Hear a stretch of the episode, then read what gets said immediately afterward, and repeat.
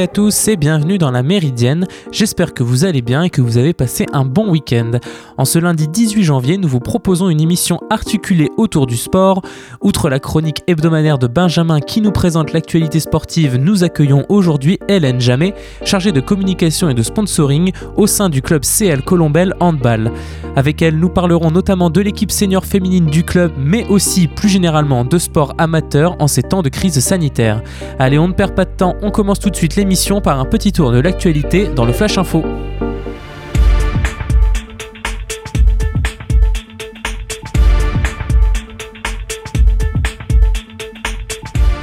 Les frontières de l'Australie resteront probablement fermées en 2021.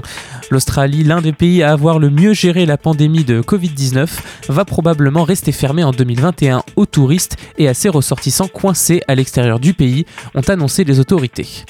Dans une interview lundi à la télévision australienne, le ministre de la Santé Brendan Murphy a estimé que même si une grande partie de la population est vaccinée, nous ne savons pas si cela empêchera la transmission du virus. Interrogé sur la possibilité de rouvrir les frontières du pays cette année, il a reconnu que la réponse était probablement non. Des dizaines de milliers d'Australiens restent bloqués à l'extérieur du pays, à moins de pouvoir débourser l'équivalent de 1900 euros pour payer la quarantaine stricte imposée aux arrivants. La campagne de vaccination australienne ne devrait pas commencer avant la fin février. Le groupe pharmaceutique Sanofi veut supprimer 400 postes dans la branche recherche et développement de son secteur pharmaceutique, affirme aujourd'hui France Inter de sources syndicales. Ces postes sont inclus dans le millier de suppressions de postes qui avaient été annoncés l'été dernier d'après les syndicats. La direction refuse de confirmer ce chiffre. Ces suppressions de postes inquiètent les syndicats d'autant plus que l'entreprise est en retard dans la course mondiale au vaccin contre la Covid-19. La CGT a lancé un appel à débrayer mardi 19 janvier pour protester contre ce plan de suppression, mais aussi pour réclamer une hausse des salaires. La direction répond qu'une prime exceptionnelle de 1500 euros a été distribuée à 15 000 collaborateurs mobilisés durant la crise et qu'elle n'a pas eu recours au chômage partiel. Les syndicats, quant à eux, auraient aimé une pause dans le versement des dividendes. En France, réservé jusque-là à certains publics prioritaires dont les, dont les résidents d'EHPAD ou les soignants, la vaccination contre la Covid-19 s'élargit ce lundi aux plus de 75, ans ne vivant pas en maison de retraite. Cela représente 5 millions de personnes supplémentaires auxquelles il faut également ajouter près de 800 000 personnes présentant des pathologies à haut risque. Au total, 6,4 millions de personnes, en tenant compte de l'ensemble des catégories, sont désormais appelées à se faire vacciner. Le gouvernement continue par ailleurs d'être la cible de critiques dans l'opposition et le monde médical. Seules 422 127 personnes avaient en effet reçu une première injection dimanche soir. Armin Lachette, élu président de la CDU allemande. Des trois candidats en lice, il, était le plus proche d'Angela Merkel. Armin Laschet, 59 ans et ministre-président du Land de Rhénanie du Nord-Westphalie, a été élu samedi président de l'Union chrétienne démocrate, donc CDU, le parti de la chancelière allemande, jusque-là dirigé par Annegret Kramp-Karrenbauer. Avec Armin Laschet, les délégués du parti ont fait le choix de l'expérience, de la continuité et du rassemblement, à défaut de celui de l'audace et de la nouveauté. À 8 mois des élections législatives du 26 septembre, cette victoire pourrait faire de lui le prochain candidat des conservateurs au poste de chancelier fédéral et donc le possible successeur de Madame Merkel à la tête du gouvernement allemand. Alexei Navalny, principal opposant et bête noire du président russe Vladimir Poutine, a été arrêté à son arrivée à Moscou, cinq mois après avoir été victime d'une tentative d'assassinat attribuée au Kremlin. L'opposant de 44 ans devenu une épine dans le pied du Kremlin après ses campagnes contre la corruption et les élections truquées en Russie, rentré d'Allemagne où il était en convalescence depuis son empoisonnement le 20 août 2020, attribué par l'Occident au service secret russe. Son arrestation, filmée par plusieurs chaînes de télévision et largement diffusée sur Internet, n'était pas une surprise.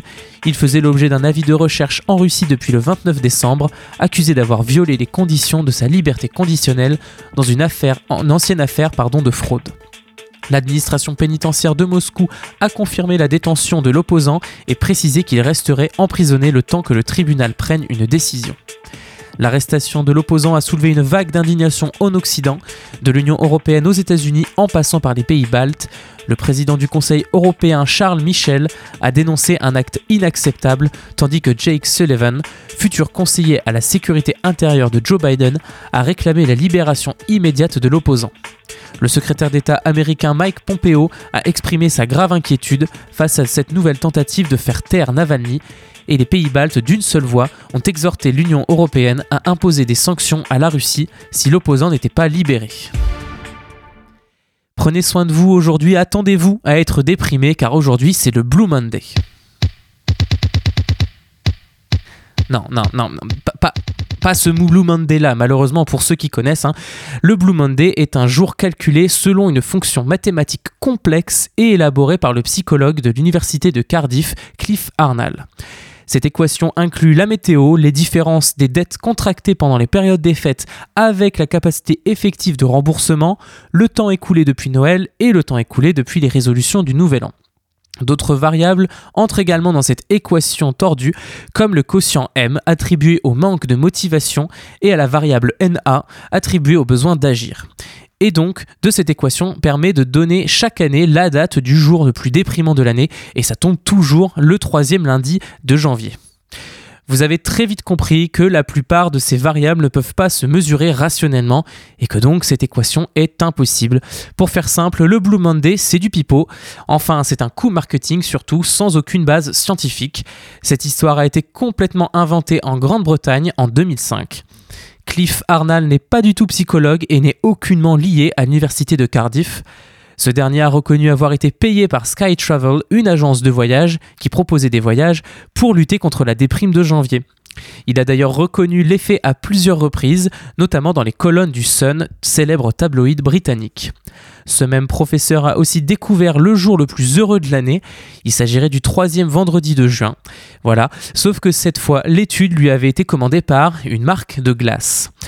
Donc, tout comme la fête des grands-mères inventée par le café du même nom en France en 1987, tout comme la fête des pères inventée par une marque de briquet après la Seconde Guerre mondiale, tout comme la fête des mères remise au goût du jour par le maréchal Pétain, oui oui, Pétain himself, mais en reprenant une fête en fait inventée de toutes pièces à la fin du 19e siècle pour pallier au retard de la natalité française. On peut parler également de la Saint-Valentin ou encore du Black Friday et même de Noël qui s'est bien Coca-Cola-icisé. Bref, à chaque fois que l'on vous dit aujourd'hui c'est la fête d'un tel ou un tel ou que c'est le jour de tel ou tel truc à célébrer et que vous voyez bien que derrière il faut acheter quelque chose, faire un cadeau à quelqu'un, demandez-vous pour qui est-ce vraiment la fête. En tous les cas, ce ne l'est sûrement pas pour votre porte-monnaie.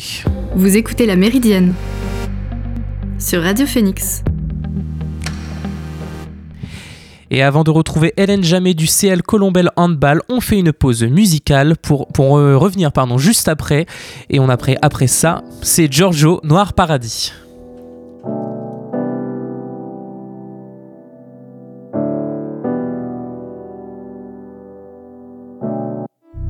J'ai jamais dit je t'aime à mes frères, pourtant je l'ai pensé, mais les mots dans ma bouche disparaissaient, noyés par mes démons qui naviguent entre ciel et terre. Tu m'as croisé un feu rouge dans Paris, pourtant je me fais rare comme mes nouveaux amis. Si t'as ma confiance, c'est que le monde est ta ville, que quand tu dors, le soleil est ta nuit, comme les yeux d'une fille de 20 ans. Je sais que tu brilles, même si tu n'étudies plus vraiment.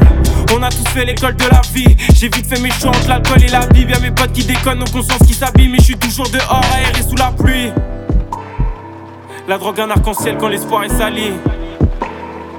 Quand la lumière s'allume, je pars retrouver mon lit. Non, je veux pas que ton cœur s'enlise. J'ai tellement envié les autres que je comprends qu'on m'envie. Et si c'était ça le paradis, le monde dans lequel on vit. Et si c'était ça le paradis, le monde dans lequel on vit. Et si c'était ça le paradis La confiance, les conflits Et si c'était ça le paradis Les enfants, les zombies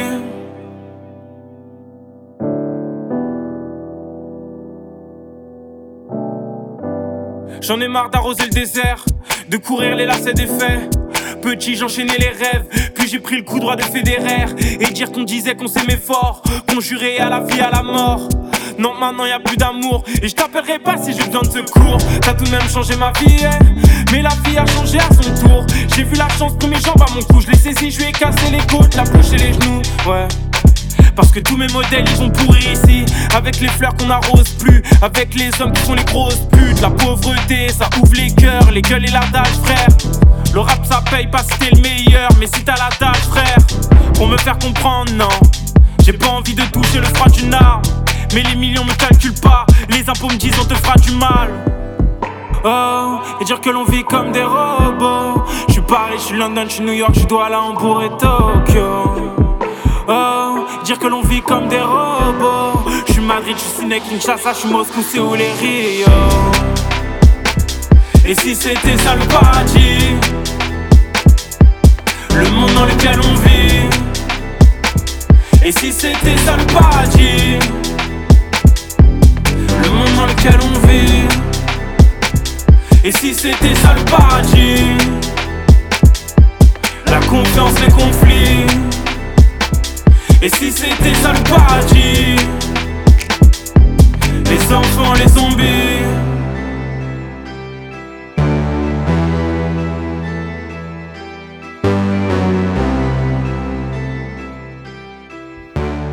De retour dans la Méridienne pour cette seconde partie de l'émission, je suis accompagné d'Hélène Jammet du CL Colombel Handball. Bonjour Hélène, merci d'avoir répondu à notre invitation. Avec plaisir, bonjour. Du coup, c'est Hélène Hamel. Hamel, pardon, excusez-moi, j'ai mal, je me suis mal, euh, j'ai dû faire un, petit switch avec un autre nom, je suis désolé. Hélène Hamel.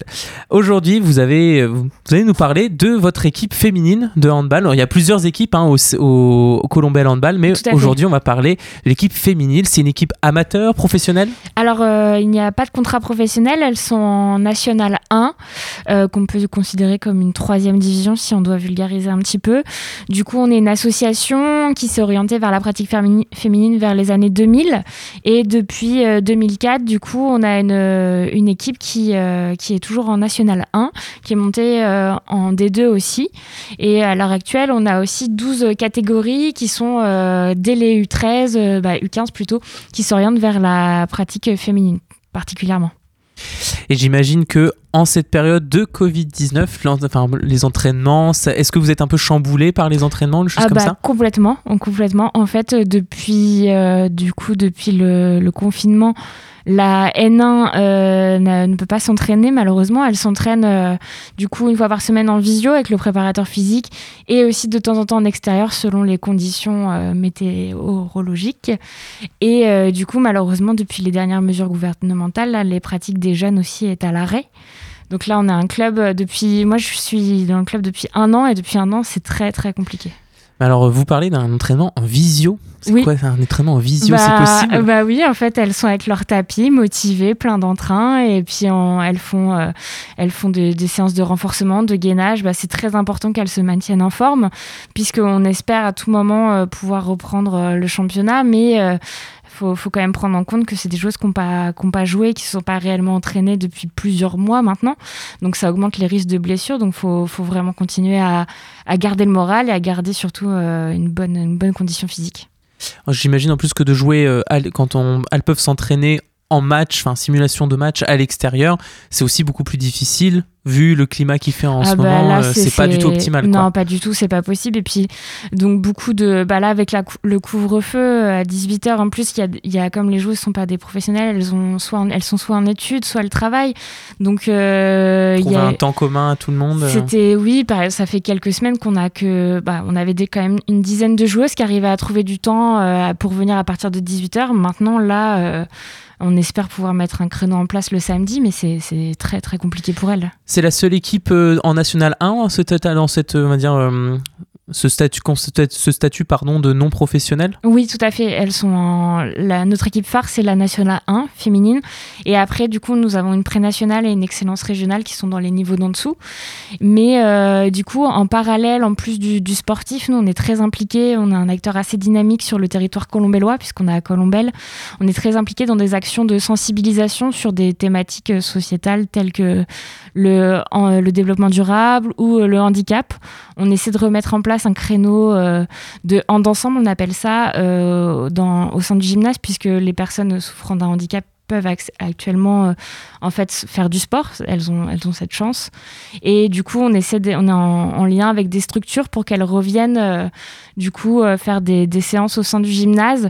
Mais évidemment, avec tout ce qui se passe, les structures sont un peu frileuses, ce qui est complètement normal. Mais du coup, on essaie aussi de, d'être un acteur associatif social.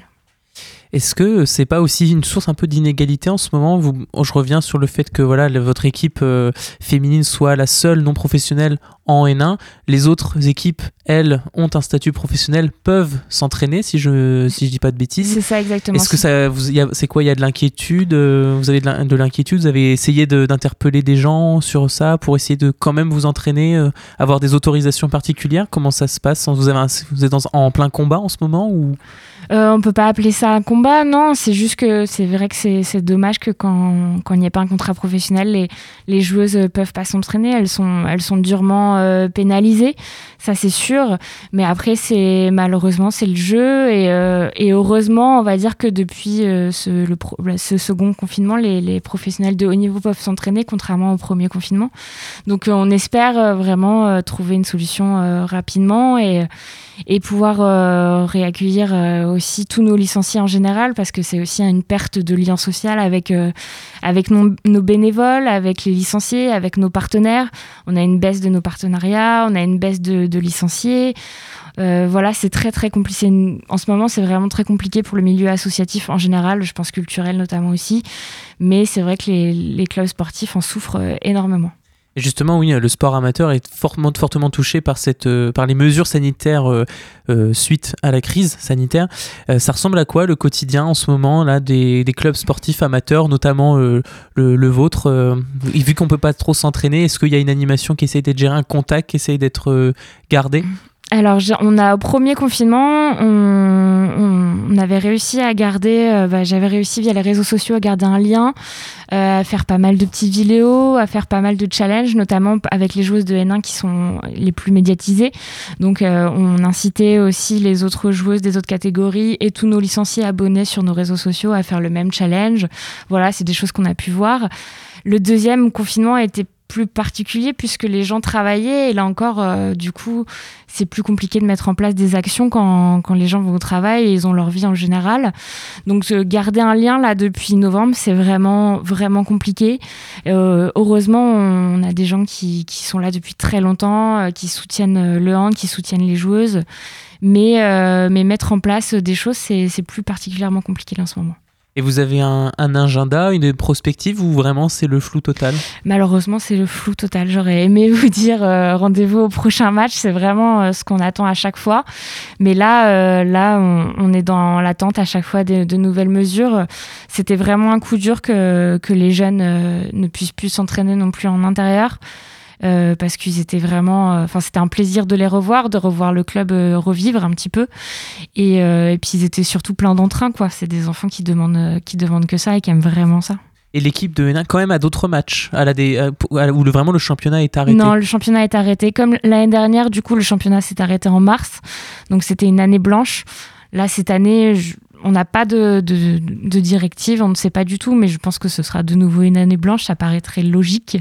Mais euh, non, le, du coup, euh, la N1 a fait euh, a fait que, très peu de matchs. Euh, ce qui est dommage, c'est que l'année dernière, on était sur euh, sept victoires consécutives et une défaite depuis janvier. Donc on, avait un très beau palmarès et euh, l'année s'est arrêtée. Et là, de nouveau, les joueuses étaient, étaient prêtes mentalement, physiquement, elles se connaissent bien depuis très longtemps. Donc c'est pareil, elles enchaînaient les victoires. On espérait vraiment aller cette année en play-off puisque c'était une année coupée en deux, entre guillemets. Mais euh, bah, du coup, encore une fois, on, voilà, elles sont dans l'attente. Euh, mais elles gardent vraiment euh, le sourire, la motivation.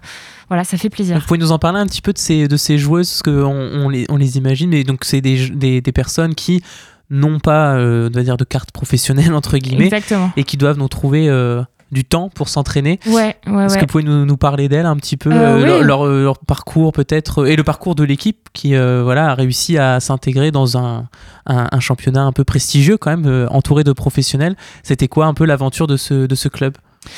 Euh, bah, en fait, c'est on va dire que c'est un club vraiment euh, familial à taille humaine, puisque les joueuses, elles sont là. Il y en a beaucoup, il y en a, on va dire quand même une dizaine, qui sont là depuis leur plus jeune âge. Donc, on a vu euh, au fur et à mesure des années monter.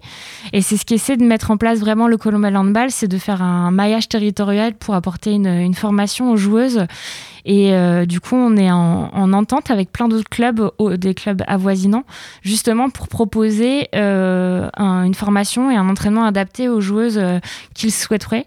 Et plutôt que de garder chacun de son côté les joueuses, eh ben on, les réunit tout, ensemble euh, en fonction des clubs support. Donc Colombelle est un club support sur pas mal d'ententes. Et du coup, on a vu ces joueuses euh, évoluer au fur et à mesure euh, des années. Et maintenant, maintenant il y en a, il y en a une, ouais, il y en a au moins une bonne dizaine en N1 qui se connaissent depuis depuis toute petite. Donc et c'est pour ça aussi que les supporters aiment beaucoup notre club, c'est qu'ils les connaissent depuis longtemps. C'est des figures connues. Ils les ont vus grandir. Les voit euh, continuer leur formation. Euh, du coup, certaines, euh, certaines travaillent à côté. La plus jeune a 16 ans, elle est au pôle en ce moment, au pôle. Et la plus âgée a 32 ans, donc elle, elle travaille. Et la plupart sont étudiantes encore. Et du coup, elles arrivent quand même à jongler avec leur emploi du temps des fois très très dense, que ce soit professionnel ou étudiant. Et il y avait quand même quatre entraînements par semaine, voire cinq, plus les matchs le week-end. Donc, c'est des jeunes filles qui arrivent à s'organiser, qui sont vraiment passionnés et qui transmettent un peu cette passion quand même aux, licenciés, aux supporters et euh, les, plus petites catégories viennent les voir s'entraîner avec des étoiles plein les yeux. Donc c'est hyper, euh, hyper sympa à voir euh, et vraiment c'est un club, je le disais, vraiment à taille humaine. Et outre l'aspect euh, sportif, compétitif, euh, la, manque de possibilité de s'entraîner, c'est aussi un lien social entre ces personnes. C'est encore une occasion manquée de créer du lien social, de revoir des, amis et des gens qu'on a, a envie de voir. C'est aussi ça le sport amateur, c'est euh, mm. pas que de la compète, c'est aussi un, endroit où on peut se, retrouver. Ouais, complètement, complètement. C'est vraiment un lien qu'on essaie de créer avec les parents, les licenciés c'est le principe d'être un petit club associatif avec seulement deux salariés. Donc voilà, nous, on espère, euh, on espère euh, pouvoir reprendre rapidement et, regagner la confiance euh, de tous nos licenciés et, surtout retrouver des bénévoles aussi peut-être un peu ouvrir l'échelle du handball. C'est un sport qui est pas trop médiatisé en général, alors que pourtant il y a un succès euh, très relatif, hein, vraiment un, fort succès. On pense notamment aux équipes masculines qui euh, tout depuis euh, plusieurs années maintenant, mais le, handball féminin aussi, c'est il y, y a des grands succès également. Pourtant, on, en parle, on en entend moins parler, on en a, on a moins de matchs à la télévision, alors que bah, par exemple le rugby, on gagne un peu moins et on en voit un peu plus. Le foot, j'en parle pas. ce que, quel regard vous avez sur ça vu que vous êtes dans ce, dans ce milieu-là Alors, je suis pas du tout une professionnelle sur ce débat. Euh, c'est vrai que ça fait des années qu'on en parle, mais c'est quand même de mieux en mieux. on parle beaucoup de parité, d'égalité, euh, voilà, et notamment aussi d'égalité médiatique. Euh, c'est vrai que je ne sais pas si dernièrement les gens étaient au courant que l'équipe de France a été vice-championne d'Europe. C'est là, juste il y a quelques mois, il y avait, il y avait tous les matchs. Alors après, on dit que c'est moins spectaculaire, que c'est moins médiatique.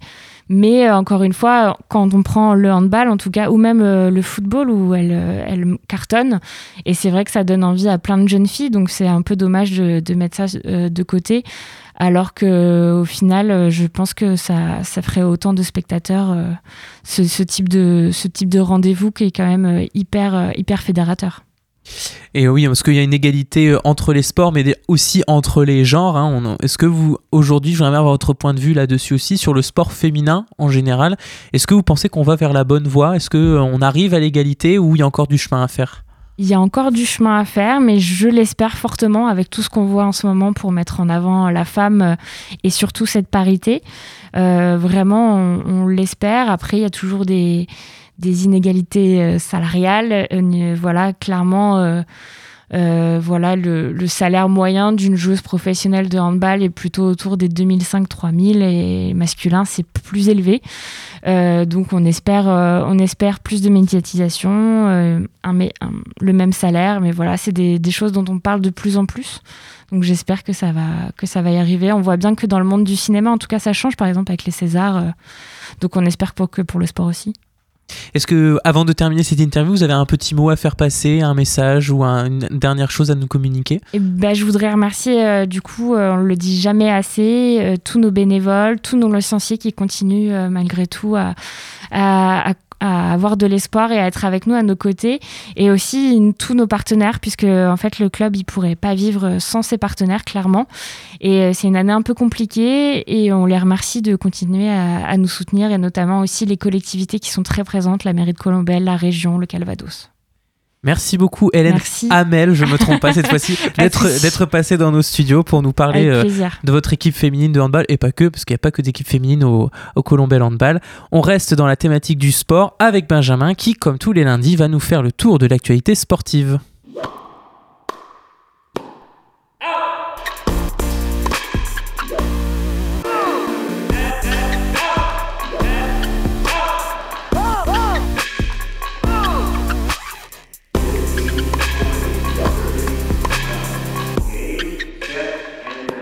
Une nouvelle semaine compliquée pour le sport canet avec des espoirs déchus pour des victoires et des montées dans des divisions supérieures qui s'éloignent de semaine en semaine. L'année 2021 commence comme 2020 s'est terminé pour le Stade Malherbe. Sans victoire depuis le 21 novembre, Caen avait pourtant deux chances pour retrouver le goût de la victoire cette semaine. Mais le succès semble fuir les hommes de Pascal Duprat qui lundi dernier ont mené 2-0 contre Toulouse avant de se faire rattraper et ce week-end, ils se sont rendus à Ajaccio, où ils ont rapidement encaissé un but qui sera le seul du match. Cette nouvelle défaite fait encore du mal au rêve de retour en Ligue 1 pour les Canets. Ils sont désormais 9e à 7 points du premier barragiste pour la montée. Pire, ils sont aujourd'hui plus près du premier relégable qui se trouve à 9 points que du deuxième synonyme de montée directe qui compte 11 points d'avance. Autre mauvaise nouvelle du côté du basket, où après des cas de Covid dans l'effectif, les deux prochains matchs du camp BC ont été reportés. Toujours en basket, ce début d'année est difficile pour l'USO Mondeville. Confronté à Aulnoy et à la neige qui a causé un retard de 40 minutes, les Mondevillaises ont pourtant parfaitement débuté le match avant de craquer et de repartir bredouille du Nord. Dans ce nuage bien sombre, il y a une éclaircie, celle de l'équipe de futsal de d'Hérouville, qui poursuit sur sa lancée de 2020. Avant d'affronter le champion en titre Toulon, les promus se sont défaits des Toulousains pour leur septième victoire de la saison. Partons maintenant aux États-Unis où c'est un jour particulier, c'est le Martin Luther King Day. Comme chaque année, les Américains vont rendre hommage aux actions du pasteur, mais ils vont aussi se retrouver autour du basket pour une journée centrée sur la balle orange. 12 heures de basket. Voilà ce qui attend les amoureux de dunk, 3 points et autres alley-oop. De 18h à 7h du matin en France, il sera possible de suivre des matchs pour cette journée très attendue chaque année et toujours très particulière et cette année ne fera pas exception. À deux jours de l'investiture de Joe Biden, après les événements de ces dernières semaines avec l'invasion du Capitole par des supporters de Donald Trump et l'arrêt des poursuites contre le policier qui a tiré sur Jacob Blake, la ligue la plus politique du monde risque bien de faire parler d'elle. Mais sur les terrains aussi, il y a de quoi parler. Depuis plusieurs semaines, le quotidien de la NBA est rythmé par la pandémie avec énormément de forfaits et de matchs reportés. Cette soirée de 9 matchs est donc importante pour les suiveurs qui vont pouvoir retrouver un peu de normalité dans cette saison totalement floue. D'autant plus qu'il y a deux chocs très attendus avec pour clôturer la nuit Los Angeles Lakers Golden State Warriors avec le retour des oppositions au sommet entre LeBron James qui vient d'être champion et Stephen Curry qui est de retour au top avec 28 points de moyenne. Mais le gros événement de la nuit, c'est le choc entre les Bucks de Milwaukee du MVP en titre Yanis Antetokounmpo et les Brooklyn Nets qui devraient pouvoir aligner pour la première fois leur nouveau trio Harden, Durant, Irving. Une joyeuse nuit blanche en perspective donc. Énorme frayeur ce week-end en Nouvelle-Zélande. Pour la première des six semaines de l'America's Cup, le bateau américain American Magic a échappé à la catastrophe. Nous sommes en troisième jour des régates. La météo est capricieuse à Auckland. Le bateau italien Luna Rossa affronte le bateau américain American Magic. Ces derniers ne sont pas en réussite depuis le début et sont toujours à la recherche de leur première victoire. Les Américains arrivent à maîtriser les conditions et sont en tête. La ligne d'arrivée est à portée, la première victoire américaine est là quand soudain le bateau s'envole, encore et encore. Puis il retombe et s'arrête net. C'est alors que la catastrophe est proche. Le bateau est en train de chavirer et de basculer sur le côté. L'équipage se retrouve à l'eau, le temps s'arrête, l'effroi s'empare d'Auckland. Le bateau coule. Des bouées de flottaison sont nécessaires pour le sauver et toutes ces technologies à plusieurs millions de dollars. Heureusement, tout s'est bien fini, le navire a été sauvé, même s'il est très endommagé, mais surtout tous les membres d'équipage sont sains et saufs, prêts à travailler pour enfin débloquer le nombre de victoires américaines. Il est désormais temps de parler d'un vrai paradoxe, celui de Kylian Mbappé. Statistiquement, il est toujours aussi impressionnant, mais sur le terrain, il le semble de moins en moins. Meilleur buteur de la Ligue 1 avec 12 buts, joueur le plus précoce à atteindre, les 100 buts avec le Paris Saint-Germain, rien ne semble arrêter Kylian Mbappé. Il semble toujours sur la lancée de ses débuts si on regarde les statistiques. Pourtant, quand on regarde les matchs, ce qui, il est vrai, est compliqué en ce moment, on remarque que le génie français a perdu de sa magie. Absent dans le jeu, inefficace devant le but et prévisible, voire parfois caricatural, les temps où il faisait briller les yeux des spectateurs et faisait trembler les défenseurs semblent loin. Surtout que ces problèmes ne datent, ne datent pas de 2021. Cette dérive est présente depuis plusieurs mois. Le français ne cherche plus à profiter de ce qui a fait sa force, qui est la profondeur et jouer lancé. Aujourd'hui, le champion du monde joue arrêté, voulant jouer tous ses ballons dans les pieds. Lui qui était un accélérateur du jeu à ses débuts, se retrouve désormais à ralentir le jeu avec ses multiples touches de balle et son jeu statique. Rien n'est encore inquiétant, mais il est important que le numéro 7 du Paris Saint-Germain retrouve le joueur qu'il est réellement pour le bien de ses équipes et de sa carrière. Car aujourd'hui, si le fameux France-Argentine de 2018 était rejoué avec ce Mbappé, la France n'aurait qu'une étoile sur le maillot. Merci beaucoup Benjamin pour cette chronique sport du lundi. Vous écoutez La Méridienne sur Radio Phoenix. Et voilà, nous arrivons à la fin de cette émission. J'espère qu'elle vous a plu. Vous pouvez retrouver cette émission ainsi que toutes les autres en podcast sur phoenix.fm. On se retrouve dès demain pour un nouveau numéro de la Méridienne. D'ici là, portez-vous bien et passez une bonne journée sur Radio Phoenix.